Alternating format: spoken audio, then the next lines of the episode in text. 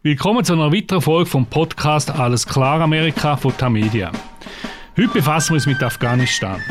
Afghanistan wird überrennt von den Taliban. Die amerikanischen Streitkräfte ziehen ab Ende August, wenn sie ganz draußen sind. Der US-Präsident Joe Biden war ursprünglich sehr zuversichtlich, gewesen, dass äh, die afghanischen Streitkräfte, die die Amerikaner ausgebildet haben, die Taliban können in Schach halten Das hat er vor einem Monat an einer Pressekonferenz so noch bestätigt. Wir hören kurz rein. Is a Taliban takeover of Afghanistan now inevitable? No, it is not.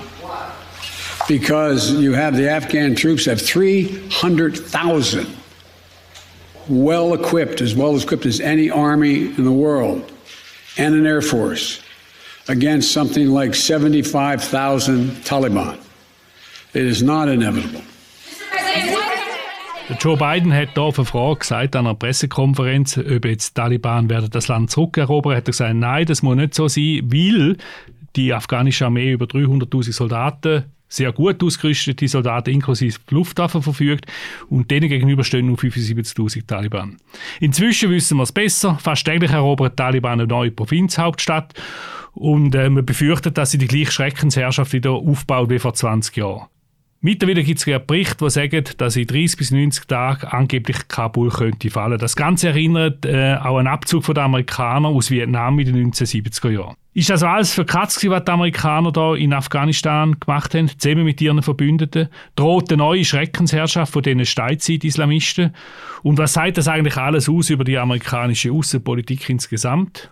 Darüber unterhalte ich mich mit dem Martin Kilian, unserem Korrespondent in den USA. Er ist in Charlottesville im US-Bundesstaat Virginia. Ich bin der Christoph Münger und Leitungsrösser international von der Tamedia-Redaktion in Zürich. Guten Tag, Martin. Guten Tag, Christoph. Vor 20 Jahren haben die amerikanische Streitkräfte nach 9-11 Afghanistan angegriffen und Taliban relativ rasch entmachtet und auch Al-Qaida geschwächt. Jetzt sind aber die Taliban, die Steinzeit-Islamisten, zurück auf dem Weg an die Macht. Was ist da falsch gelaufen? Ja, eine ganze Menge ist da falsch gelaufen, Christoph. Zum Beispiel, dass es von Anfang an keine richtige Strategie gab, dass man nie genügend stark auf Pakistan eingegangen ist, um zu verhindern, dass die Taliban dort ihre Rückzugsgebiete haben dass man den Amerikanern vorgelogen hat, äh, wie gut der Krieg in Afghanistan weitergehen würde und so weiter und so fort. Es sind jede Menge Fehler gemacht worden, aber um es nochmal zu betonen, ich glaube, von allem Anfang an gab es keine wirkliche Strategie. Aber am Anfang hat es auch gerne zu schlecht ausgesehen. Wir mögen uns an die Bilder erinnern, wo US Special Forces auf Rosk, auf Jagd machen, auf die Gotteskrieger. Und alles hat nach einem großen Erfolg ausgesehen. Ja, das ist richtig. Wir können uns alle daran erinnern, wie die CIA-Paramilitärs auf ihren kleinen Pferden in die Schlacht geritten sind gegen Al-Qaida. Das sah tatsächlich sehr gut aus. Aber ich denke, dass die Entscheidung zu einem Krieg gegen die Taliban nach der Ausschaltung von Al-Qaida vielleicht schon ein kolossaler Fehler war. Äh, und zwar schon deshalb ein Fehler war, weil man, wie gesagt, keine Strategie hatte, weil man äh, von Anfang an dann Nation Building betrieb und das hat sich dann auf lange Sicht hinaus nicht äh, rentiert, es hat nicht hingehauen und deshalb sind wir jetzt in dieser sehr, sehr misslichen und schmerzlichen Situation. Aber wenn wir von Afghanistan reden, müssen wir auch vom Irak reden. Oder? Kurz nachdem die Amerikaner den angeblichen Erfolg eingefahren haben in Afghanistan, haben sie im Frühling 2003 auch den Irak angegriffen. Und äh, ich behaupte, wenn sie auf Sepp verzichtet hätten, wenn sie nicht in Irak gegangen wären, sondern sich auf Afghanistan konzentriert hätten, dann sähe es heute anders aus. Bist du einverstanden?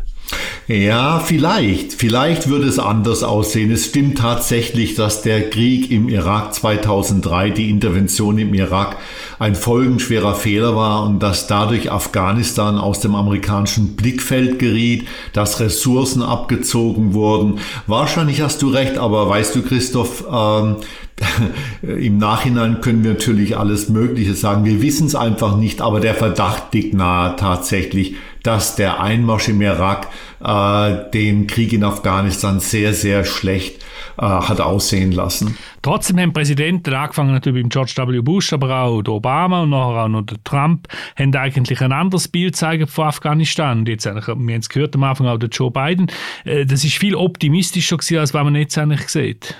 Ja, das ist es tatsächlich und darin liegt auch meines Erachtens ein Skandal. Die Präsidenten und die Militärs haben gelogen. Sie haben die Lage sehr oft geschönt. Es gibt hier auch ein sehr interessantes Buch des äh, Investigativreporters Greg Whitlock, der Zugang hatte zu internen Berichten über die Lage in Afghanistan und für die Washington Post arbeitet. Und wenn man das Buch gelesen hat, dann kann man also wirklich nur sagen, das ist tatsächlich wie Vietnam. Da wurde den Amerikanern vorgelogen, wie gut die Lage sei, dass es immer nur Fortschritte gebe. Ja, es hat Fortschritte gegeben, aber nicht in dem Umfang, wie man das von ganz oben propagiert hat. Und daran sind alle Präsidenten schuld. Alle. Also der jüngere Bush, ähm, Obama, Trump, äh, Biden, alle. Ja, und es erinnert mich eigentlich da an US-General Westmoreland, das ist der Kommandant von der US-Truppe in Vietnam, wo 1967 gesagt hat, wir sehen schon das Licht am Ende des Tunnels, oder der Light at the end of the tunnel. Überhaupt erinnert die ganze Geschichte in Afghanistan äh, sehr stark an Vietnam. Ja, tatsächlich, Christoph, das tut es. Und es ist wirklich nachgerade tragisch, dass nach diesen schweren amerikanischen Fehlern in Vietnam diese Fehler zum Teil nochmals in Afghanistan wiederholt wurden. Aber weißt du, mich erinnert das, was jetzt in Afghanistan abläuft, nicht nur an Vietnam. Wo, woran denn sonst noch? Naja, es gibt ja jede Menge unglückliche Interventionen der USA seit 1945. Man denke an Kambodscha, an den Irak, an Laos, an Somalia. Es ist immer wieder interveniert worden, ohne dass man eine Exit-Strategy hatte, also wusste, wie man aus dieser Intervention wieder rauskommt, wie im Irak, oder es ist interveniert worden ohne eine klare Vorstellung, was man am Ende wirklich erreichen möchte. Und das ist schon eine sehr, sehr traurige Bilanz. Ja, sehr ernüchternd auch. Vor allem auch, was das Nation Building betrifft, wo ja immer, also jetzt vor allem auch im Zusammenhang mit, mit äh, Afghanistan immer wieder erwähnt, erwähnt worden ist, obwohl der Joe Biden gesagt hat, wir machen kein Nation Building. De facto haben sie es natürlich äh, machen. Man hat das Gefühl, äh, nach dem Zweiten Weltkrieg ist das gelungen in Deutschland und auch in Japan, aber nachher eigentlich nicht mehr. Das ist richtig, ja. Man müsste sich eigentlich mal in Washington und in den Thinktanks in den Vereinigten Staaten fragen, warum das so ist. Es ist tatsächlich immer misslungen, wenn man versucht hat, Nation Building zu betreiben. Und man muss natürlich nun in Afghanistan einräumen, dass tatsächlich Erfolge in der Zivilgesellschaft erzielt worden sind beim Aufbau einer Zivilgesellschaft. Aber am Ende wird es nicht gereicht haben und die Bilanz der Amerikaner seit 1945, was Nation Building angeht, ist tatsächlich niederschmetternd. Wieso ist das so? Ja, vielleicht doch, weil es eine gewisse Überheblichkeit gibt weil man immer davon ausgeht, dass äh, die amerikanische Seite immer gut ist. Man denke nur an die ganzen Zitate amerikanischer Präsidenten und Politiker. Hillary Clinton zum Beispiel sagt, Amerika ist groß, weil Amerika gut ist. Bill Clinton sagt, Amerika ist die größte Nation auf Erden äh, und so weiter und so fort. Und das verführt vielleicht auch ein bisschen, dass man zu wenig selbstkritisch ist, dass man immer wieder davon ausgeht, dass amerikanische Macht alles richten kann und die Wirklichkeit hat uns eigentlich gezeigt, dass es nicht so ist. Aber äh, du sagst, es müsste wenig selbstkritisch sein. Ich meine, es gibt ja enorme Kritik auch immer innerhalb von, äh, von, von den USA äh, permanent, wenn irgendetwas passiert. Also der Herbert Lütti, langjähriger Historiker aus der Schweiz, äh, gestorben schon vor manchem Jahr, hat gesagt, jede Kritik, die an den USA geäußert wird in Europa, ist in den USA bereits schon geäußert worden. Das ist richtig, ja. Aber die Frage ist eben, inwieweit diese Kritik beherzigt worden ist. Es gibt eine sehr, sehr lange äh, Tradition von Kritik an amerikanischer Außenpolitik. Man denke nur an William Appleman Williams in den 50er Jahren, späten 50er Jahren, frühen 60er Jahren. Es gab Historiker, es gab Politologen, es gab Politiker. Äh, man denke auch an William Fulbright zum Beispiel, die Arroganz der Macht. Aber letztendlich ist diese Kritik immer verpufft. Sie ist nie wirklich beherzigt worden, sonst hätten wir ja nicht das, die Oberpleite 2003 erlebt im Irak äh, und jetzt auch wieder in Afghanistan.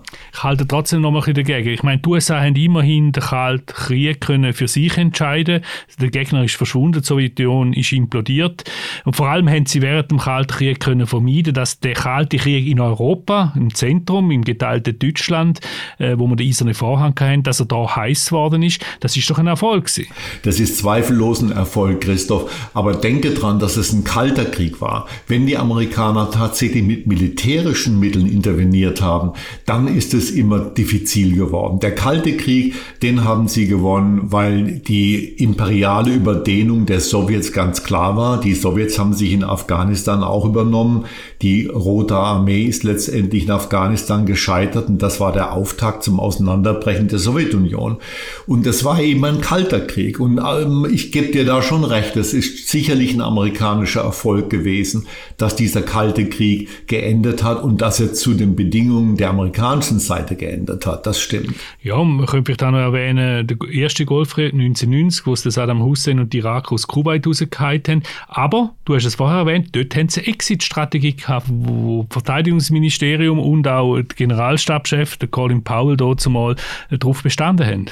Genau, dieselben Idioten, die 2002 den Einmarsch in Irak verlangt haben, haben 1990 den Vormarsch nach Bagdad verlangt, worauf der ältere Bush gesagt hat, it wouldn't be prudent. Mhm. Das wäre nicht sehr schlau. Mhm. Und äh, deswegen hat man damals eben nicht einen Vormarsch auf Bagdad gemacht und ist abgezogen, nachdem Kuwait befreit worden war. Aber gut, neben dem Kalten Krieg würde ich sagen, es gab äh, halbwegs erfolgreiche Mini-Interventionen, vor allen Dingen Panama 1989, obwohl auch das irgendwo fragwürdig war. Aber immerhin, Panama ist besser rausgekommen nach dieser Intervention, als es vorher unter Manuel Noriega war. Aber im Großen und Ganzen trotz des Kalten Krieges, finde ich die Bilanz sehr, sehr ernüchternd. Zurück zu Afghanistan. Der Präsident Biden hat am Dienstag gesagt, dass die Afghanen jetzt müssen selber kämpfen müssen. Wir lassen kurz rein. Afghan leaders have to come together. We lost thousands, lost death and injury, thousands of American personnel.